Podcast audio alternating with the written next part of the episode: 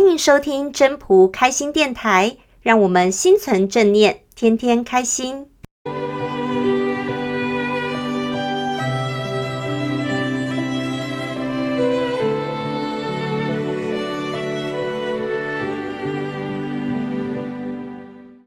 各位朋友，大家好，我是主持人 Marine。不管你是几年级生，我想每个人心中都有一个属于你自己的美好年代。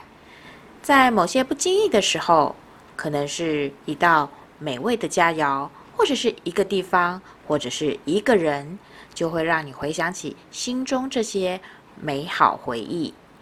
所以呢，今天就请到了分享人来分享什么是属于他的儿时温暖记忆。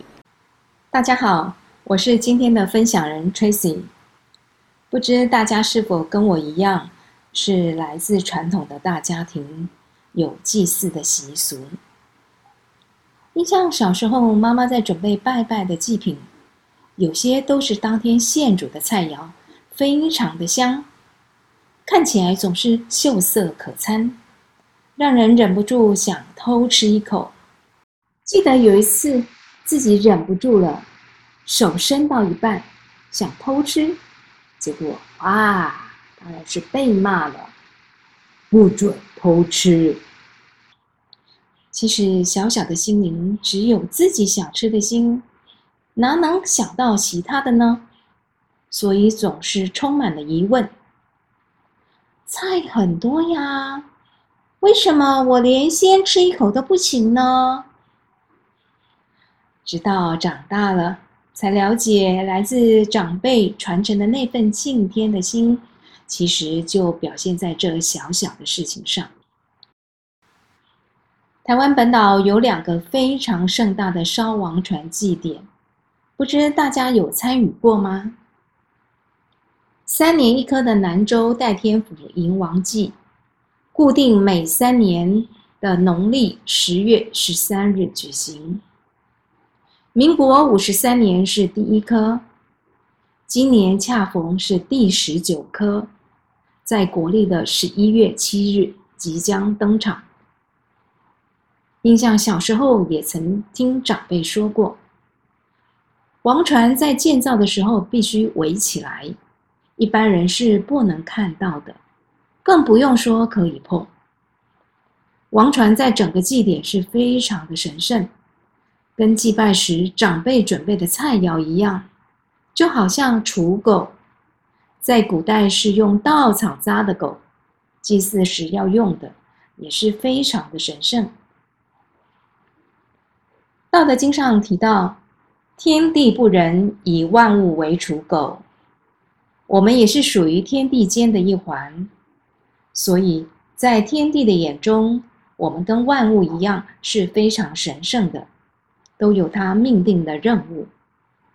以科学的角度，食物链来说。生命之所以生生不息，因为它不只是为了自己的存在而存在，更为了他人的存在而存在。